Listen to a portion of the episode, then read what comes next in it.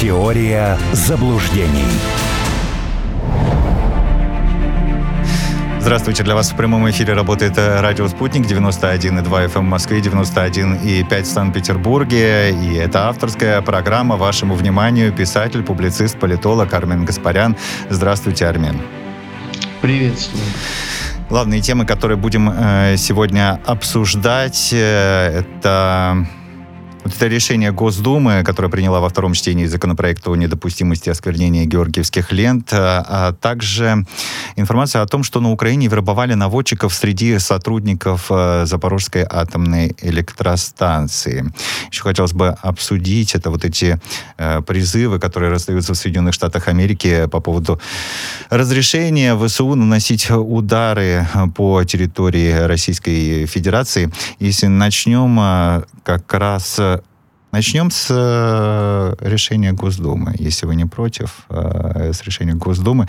Они во втором э, чтении приняли законопроект, который приравнивает георгиевские ленты к символам воинской славы и предусматривает законопроект наказание за их публичное осквернение. Там грозит до 5 миллионов рублей штраф или это юридическому лицу грозит штраф от 3 до 5 миллионов рублей. Своевременная мера, Армен, как вы считаете? Ну, я, конечно, поддерживаю этот закон. Я, правда, не понимаю, как он будет работать. Mm. Вообще. Почему? Ну, потому что Георгиевская лента на э, пьяном человеке 9 мая это является осквернением воинской традиции, воинского символа или нет? Нет. Почему нет? А, а почему да? Ну, на пьяном человеке. Пьяный человек веселый, не агрессивный, у него георгиевская Нет, ну, пьяный лента. человек валяется э, в луже. Это, это является осквернением? Вот здесь нет? уже можно думать, да. Нет, а... а тут думать не надо. Э, надо просто понять, что мы вкладываем э, в это понятие. Потому что раньше была Георгиевская кавалерская дума, которая за этим следила. В Советском Союзе у нас такого не было, но и никому в голову бы после Великой Отечественной войны не пришло бы что-то там осквернять из э, символов, которые относились к государственной наградной системе. А сейчас как это будет происходить? Вот я считаю искренне, что если на сумке у э, девочки 20-летней болтается георгиевская лента, это ее осквернение. А в законе что по этому поводу говорится? Это не осквернение. Это можно носить или нет? Я вот просто не знаю, я не успел посмотреть э, закон, я не, не совсем пока понимаю, как это будет работать. Потому что если исходить из э, традиции э, российской наградной системы, например, Российской империи, у нас, извините, процентов 40 только и делают, что оскверняет Георгиевскую ленточку. Георгиевская ленточка на бутылках водки – это осквернение или нет? На пакете с пряниками – это осквернение или нет? Вот я не знаю. Мне хотелось бы узнать, как это будет э, происходить все. Я в свое время, это было в году 2008, написал очень большую статью, где э, э, с возмущением писал, что я не понимаю, по какой причине за 2 рубля в киосках Роспечати продается георгиевская лента. Вот это, на мой взгляд, осквернение было георгиевской ленточки. Потом организаторы акции написали кодекс. Я его видел.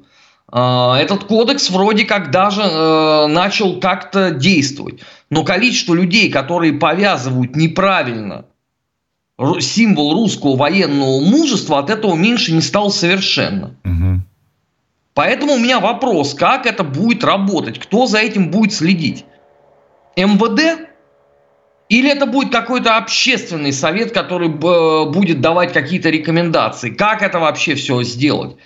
То, что георгиевскую ленту регулярно оскверняют, это правда. Скажите, осквернение георгиевской ленты за границей мы будем считать или нет? Вот это очень интересный вопрос.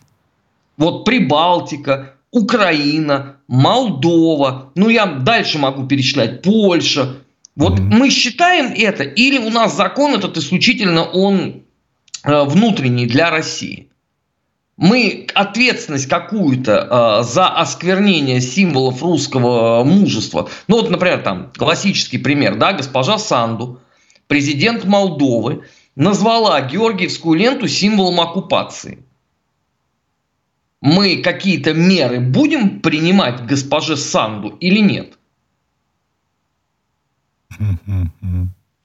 Так а, сейчас нам э, скажут, Армен, а вы знаете, это все уже касается правоприменительной практики. Давайте посмотрим, Нет, подождите, что по этому... в законе ага. должно быть написано. Должно быть. А, это, это то же самое, как я не понимаю до конца, э, как будет действовать закон о запрете ЛГБТ, за который я ратовал.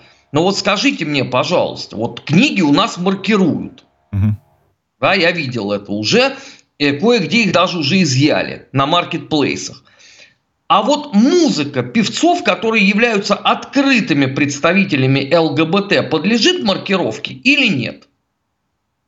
А, а вас... постеры с ними подлежат маркировке или нет? А у вас есть ответ на этот вопрос?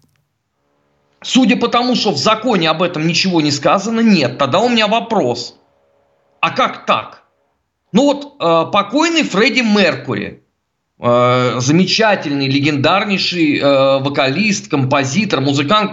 Как бы с точки зрения музыки только вот можно э, самые высшие комплементарные слова произнести. Но он был открытым геем. Соответственно, если у нас есть закон да, о запрете э, пропаганды, я так понимаю, что вот я захожу в музыкальный салон какой-нибудь, в центре их много, беру винил, на котором написано – что эта пластинка, потому что на ней есть соответствующие фотографии, может являться пропагандой.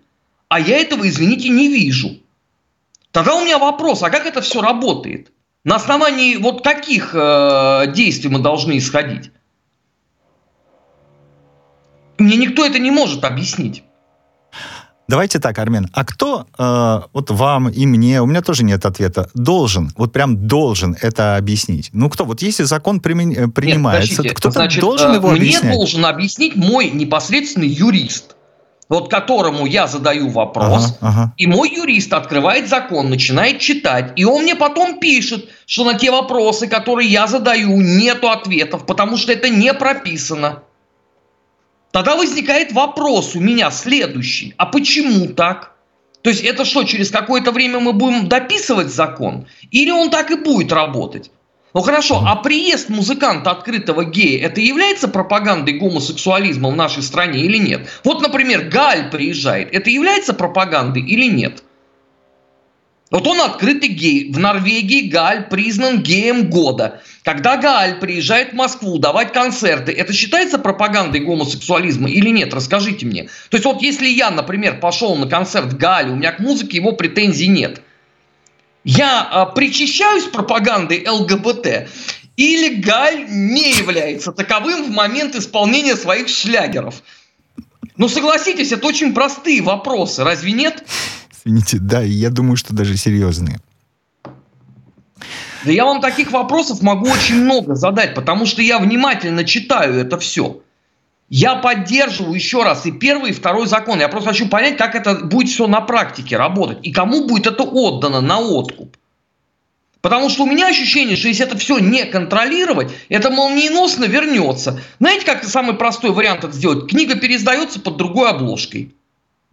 Она как, извините, в список входит по названию или как в федеральном списке экстремистских материалов Минюста, она входит по изданию. То есть, например, если под запретом, да, э, вот это лето в пионерском галстуке, издание там такое-то, год, такой-то, столько-то страниц, то следующее издание там может не попасть в, э, в список.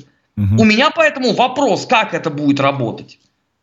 Сейчас да, сейчас пока еще э, вот эти все упыри, они не нашли вот этих лакун.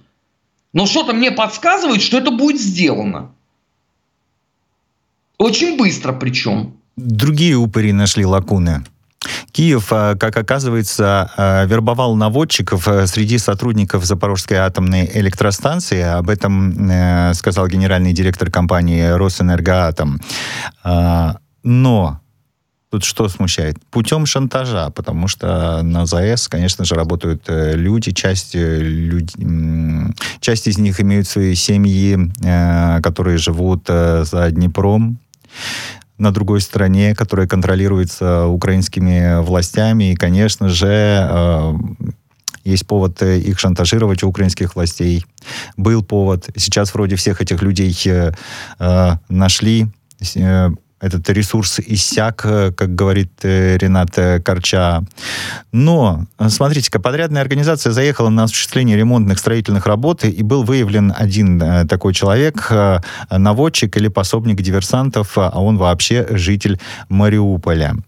У вас есть соображение, как с этим вообще можно бороться? Вот с такими диверсантами, наводчиками, ну, которых, которых реально шантажируют? Так, ну, э, последнее, вот что по поводу вот закона я скажу. Вот мне э, юрист мой пишет. Объяснять должен законодатель в первую очередь, угу. во вторую суд на основе правоприменительной практики, а уже в третью очередь мой юрист. А у нас опять получается, понимаете, э, телега посреди, господи, впереди лошади. Это по поводу вот законов. Да, да, да. Теперь, что касается Мариуполя, да, и всех прочих вот этих вот действий. Есть только один вариант – должны пройти инфильтрационные мероприятия в полном объеме. Сделать это э, в полном объеме в эпоху, когда, то есть во время э, ведения боевых действий в этом регионе сделать чрезвычайно сложно. Для этого, извините, должна работать вообще отдельная структура. Вот в годы Великой Отечественной войны этим занимался СМЕРШ. Вот он только это делал, он больше ничем другим не занимался. Вот СМЕРШ проводил все вот эти мероприятия, СМЕРШ все внимательно отслеживал, э, инфильтровал там и так далее, и так далее. У нас пока таковых мероприятий не было. Вообще. Для понимания, да, вот у нас не было, а Украина их применяет.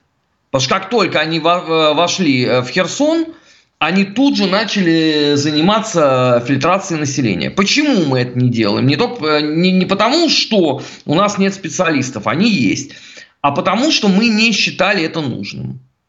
К сожалению, к огромному. А, потому что у нас вот благодаря некоторым балаболам и дуракам набитым, старым, а, в обществе бытует точка зрения, что куда бы мы ни пришли, там будет красная ковровая дорожка, все население выстроилось вдоль нее, большой серебряный поднос, на нем рюманок с горилкой, а, ломтик черного хлеба и сала. Если, извините, вот такая модель, тогда, конечно, никакие инфильтрационные мероприятия не нужны. А если мы понимаем, что на территории э, российских регионов теперь да, будут работать ДРГ, у которых будет своя агентура, тогда надо проводить инфильтрационные мероприятия. Никакого третьего варианта здесь нету. В принципе. Вычленить эту агентуру можно, но на это нужно время. И на это нужны соответствующие полномочия. То есть эта структура, она должна будет ими обладать. Я не знаю, в данном случае, может быть, это Федеральная служба безопасности должна заниматься. Да, СМЕРШ, в конце концов, входил э, в эти все структуры. Э, но тогда это надо как-то должно быть э, отрегулировано. А у нас даже, извините, с точки зрения медиа это не регулируется. Никак. Угу. То есть больше того, то есть вся попытка, э, вот если кто-нибудь об этом скажет, он тут же будет обвинен там э, э, в давлении на свободу слова и в угнетении там э, еще кого-нибудь. Мы э, находимся в плену многолетних иллюзий старых дураков, которые говорили про вот эти красные ковровые дорожки. Некоторые даже в графском достоинстве находятся. Ну, то есть, действительные статские советники, надворные статские советники и так далее. Вот они эту всю чушь э, мололи. И, конечно, общество э, ждало совершенно другого. А получили вот это. А почему мы получили это? А мы не могли ничего другого получить. Что же самое было Э, в 20 году, в 1920. И то же самое было 45, 46, 47 и так далее года. Это только методичная работа. Это вы не сделаете ни за неделю, ни за месяц, ни за полгода. На это уходят годы методичной работы. Вы вычленяете вот этот вот контингент. И, соответственно, изымаете его из оборота. Это причем изъять из оборота это не означает поставить к стенке сразу. Это не нужно. Вы просто его в какой-то момент извлекаете из общественно-политической жизни. И дальше с ним работаете. И выясняете, он добровольно э, готов был взорвать там условно Запорожскую АЭС, Днепрогэс, там я не знаю, что еще, э, избу читальню какую-нибудь. или же его шантажируют. Это тоже разные вещи. Вот э, в 45-м, 46-м, 47-м э, годах э, очень много э, сотрудников специальных э, подразделений этим занимался. Вот у нас на днях умер э, этот самый, господи, как его фамилия, Санников, по-моему. Ему 93 года было. Это человек, который участвовал в том числе э, в ликвидации Шухевича и в аресте Василя Кука. Он вот такой, Жень, кирпич написал по этому поводу, где все это описано. Но кто тот кирпич читал? Я там еще 20, наверное, человек, который, которым это надо поработать. А что у нас, э, кто-то из э, удивительных надворных статских советников замечен когда-то за чтением чего-то? Да им некогда. Они теории излагают. Бегают по ток-шоу. А одна бредовая мысль э, сменяет другую. Самое главное, что жизнь перечеркивает все вот эти прогнозы, но лучше не становится. Чем больше бреда они несут, тем больше их приглашают. Это какой-то парадокс вот нашей жизни. Его в другом, я не знаю, в другом обществе им бы уже бы по щекам бы хлестали бы, э, я не знаю, кочерышками или морковками. А эти все ходят, все рассказывают. Вот э, вы упомянули э, кроме вот этих послевоенных лет, еще 20-й. А расскажите, как тогда действовали? Я так понимаю, как раз на этой территории тоже, да? Ну, конечно. Там, э, смотрите, дайте на примере даже не, не петлюровских, потому что это совсем их там мало было, и они, в общем, никого там особенно не интересовали. Угу. На примере бывших офицеров э, белых армий. Они все были поставлены на учет все вот э, органами ОГПУ, всех отметили, полные данные на всех. Все э, э, проходили э, проверки, плюс отмечались, где они. Понимаете, это, это очень системная работа. Эти списки все были изданы э, на Украине, по-моему, в середине нулевых. Это вот такие вот кирпичи. Угу. С полным описанием, кто там. А он, мы делали вот сейчас такое, вот я не слышал. Ни от кого. Если делали, ну хорошо. Но что-то у меня большие сомнения э, на этот счет. Иначе э, тогда объясните мне, а в том же Херсоне откуда такое количество появилось? Вот этих ждунов. Да? Соответственно, значит, из этого мы делаем вывод, что мы делали, вероятнее всего, я просто знаю, что точно начинали это делать по первому приближению. То есть вот если вот условно по первому приближению, то есть объект попадает в глаза – но ты его ловишь условно на совершении э, преступления или на э, этапе подготовки. А вот системно это, видимо, э, ну, в условиях э, СВО никто не проводил, что понятно. Да потому что это то же самое, как с трибуналами, понимаете? Вот я устал объяснять людям, что, послушайте, в Советском Союзе сидели не глупые люди. Вот не надо думать, что наши с вами прадеды были идиотами. Вот трибуналы начались тогда, когда немцев начали гнать с территории страны. В сентябре 1941 года или там, я не знаю, в июле 1942 года трибунал еще никто не организовывал. Угу. А мы вечно туда торопимся. Вот, э, вот это как у Дюма, э, Мусе Тарапыга, это вот мы. Вот какая-то идея появляется, и все, и побежали. Э, как исполнять, никто не знает. Но главное, что мы вот заявляем об этом. Поэтому я говорю, что Э, к сожалению, к огромному, это э, работа на года. Вы должны это все понимать, на, на новых э, территориях. Меня даже абсолютно не удивит, если э, агенты такие будут и в Луганске, и, и в Донецке. А как вы их будете вычленять? Вот вы мне расскажите. Ну, там такие же русские люди. Да? Ну, у них же на лбу не написано, что он фанат Бандеры. Нет. Э, наверное, на щеке у него не выжжен э, трезуб. Он не ходит и с флагом и не орет э, червона-калина. А в документах у него написано, что он э, гражданин и обладает правами. Это системная работа контрразведки, системная, ее не, сдел- не сделаешь быстро. Просто, к сожалению, к огромному, да, у нас вот все представление об этом, это на основе художественного фильма какого-нибудь. Ну, там, я не знаю, момент истины в августе 44-го, да, где вот работа, которая была растянута там на полторы недели условно, да, все это умещается в 60 минут действия. Ну и хорошо, 80. Угу. Но за 80 минут вы это не сделаете никак.